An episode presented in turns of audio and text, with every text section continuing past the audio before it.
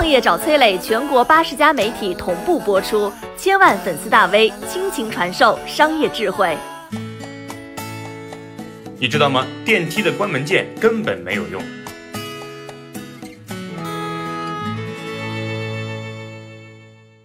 你知道你被电梯骗了多少年吗？每台电梯都有一个关门按键，你进去之后，性子急的人葵花点穴手，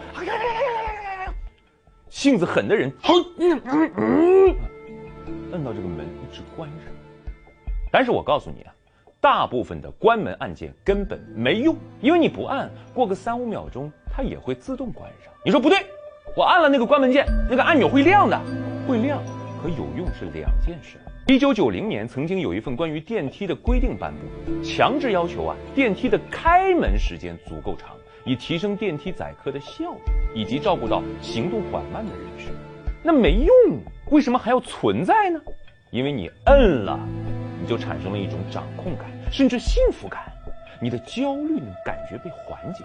这就是这颗电梯关门按键最大的作用。很多写字楼的中央空调也有一个期望温度的按键，当你大汗淋漓走进公司的时候，哎，嘿嘿嘿嘿嘿嘿，一顿摁，期望温度为十六度。其实大部分这样的按键也没用，但操控它的那么一瞬间，你的汗流浃背立刻在心理上得到了安慰。有一份很少人知道的调查报告显示，说一家空调公司在给空调安装了这个无用按键之后，客户的投诉量减少了百分之七十五。多么可笑，但又真实。你去饭店吃饭，嫌上菜慢，催促服务员，服务员一定会说没问题，我马上告诉厨师给你加快。厨师真的给你加快了吗？或者服务员真的告诉厨师了吗？你猜？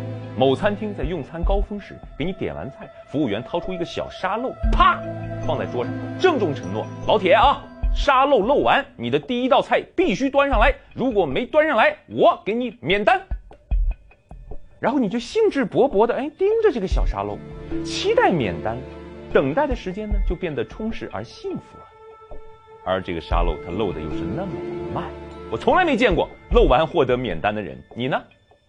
这就是典型的心理安慰效应。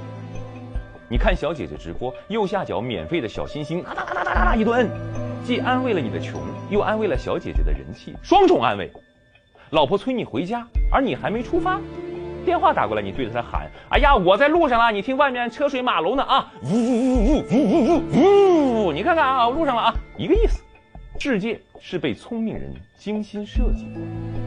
你还见过哪些心理安慰呢？”我是商业小纸条，我在很多平台去分享过创业方面的课程和经验，比如说抖音、快手、百度、阿里、腾讯等等。我把主讲内容呢整理成一套音频课程，里面谈到了如何创业、如何做副业，以及优质的一些项目剖析等等，相信会对你有所帮助。下拉手机屏幕，在节目简介里添加我的个人微信，这套课程可以免费给你一份。